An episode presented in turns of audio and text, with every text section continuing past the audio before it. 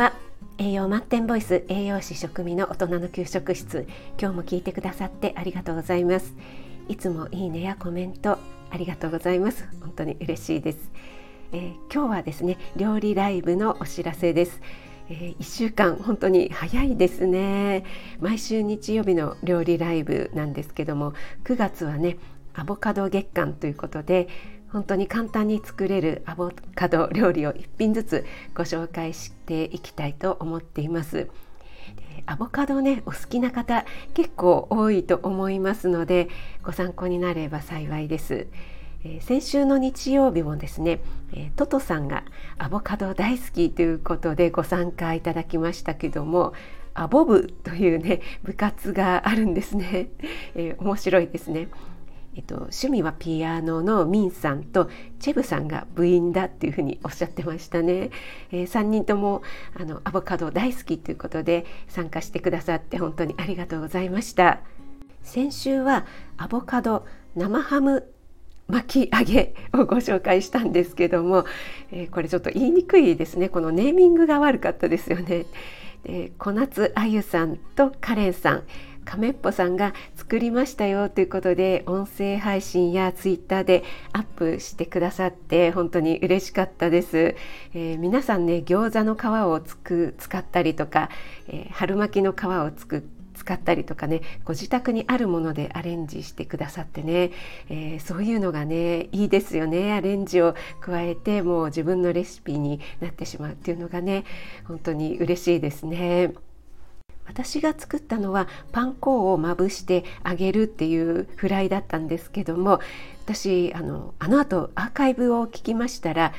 生春巻きって何回も言ってたんですね。春巻き春巻きって。多分23回言ってたと思うんですけども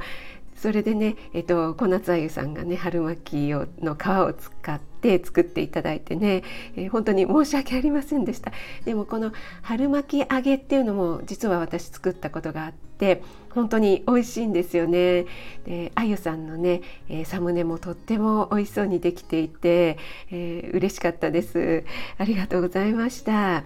そしてね、えー、先週の土曜日はマルゲンさんのリレー配信で作ったラピュタシチューですねなおちゃんなおちゃん先生が作ってくださってこちらも音声の方で配信してくださって本当にありがとうございます。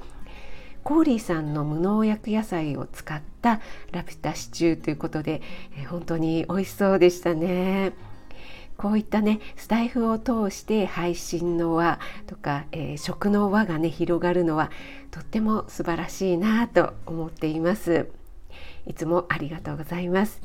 えー、明日もですねいつも通り午前8時から料理ライブを開催します。料理好きの方もそうでない方も、えー、本当に初心者さんもお待ちしています。明日は、えー、本当にパパッと作れるアボカドの炒め物と和え物、2品ちょっと作ってみようかなと思っています。皆様のご参加お待ちしています、えー、そしてですねえー、来週なんですけどもコラボ収録を予定しております、えー、お相手なんですけども、えー、お楽しみにということで、えとってもね素敵な方と、えコラボさせていただく予定になっておりますので、え皆さん楽しみにされていてください。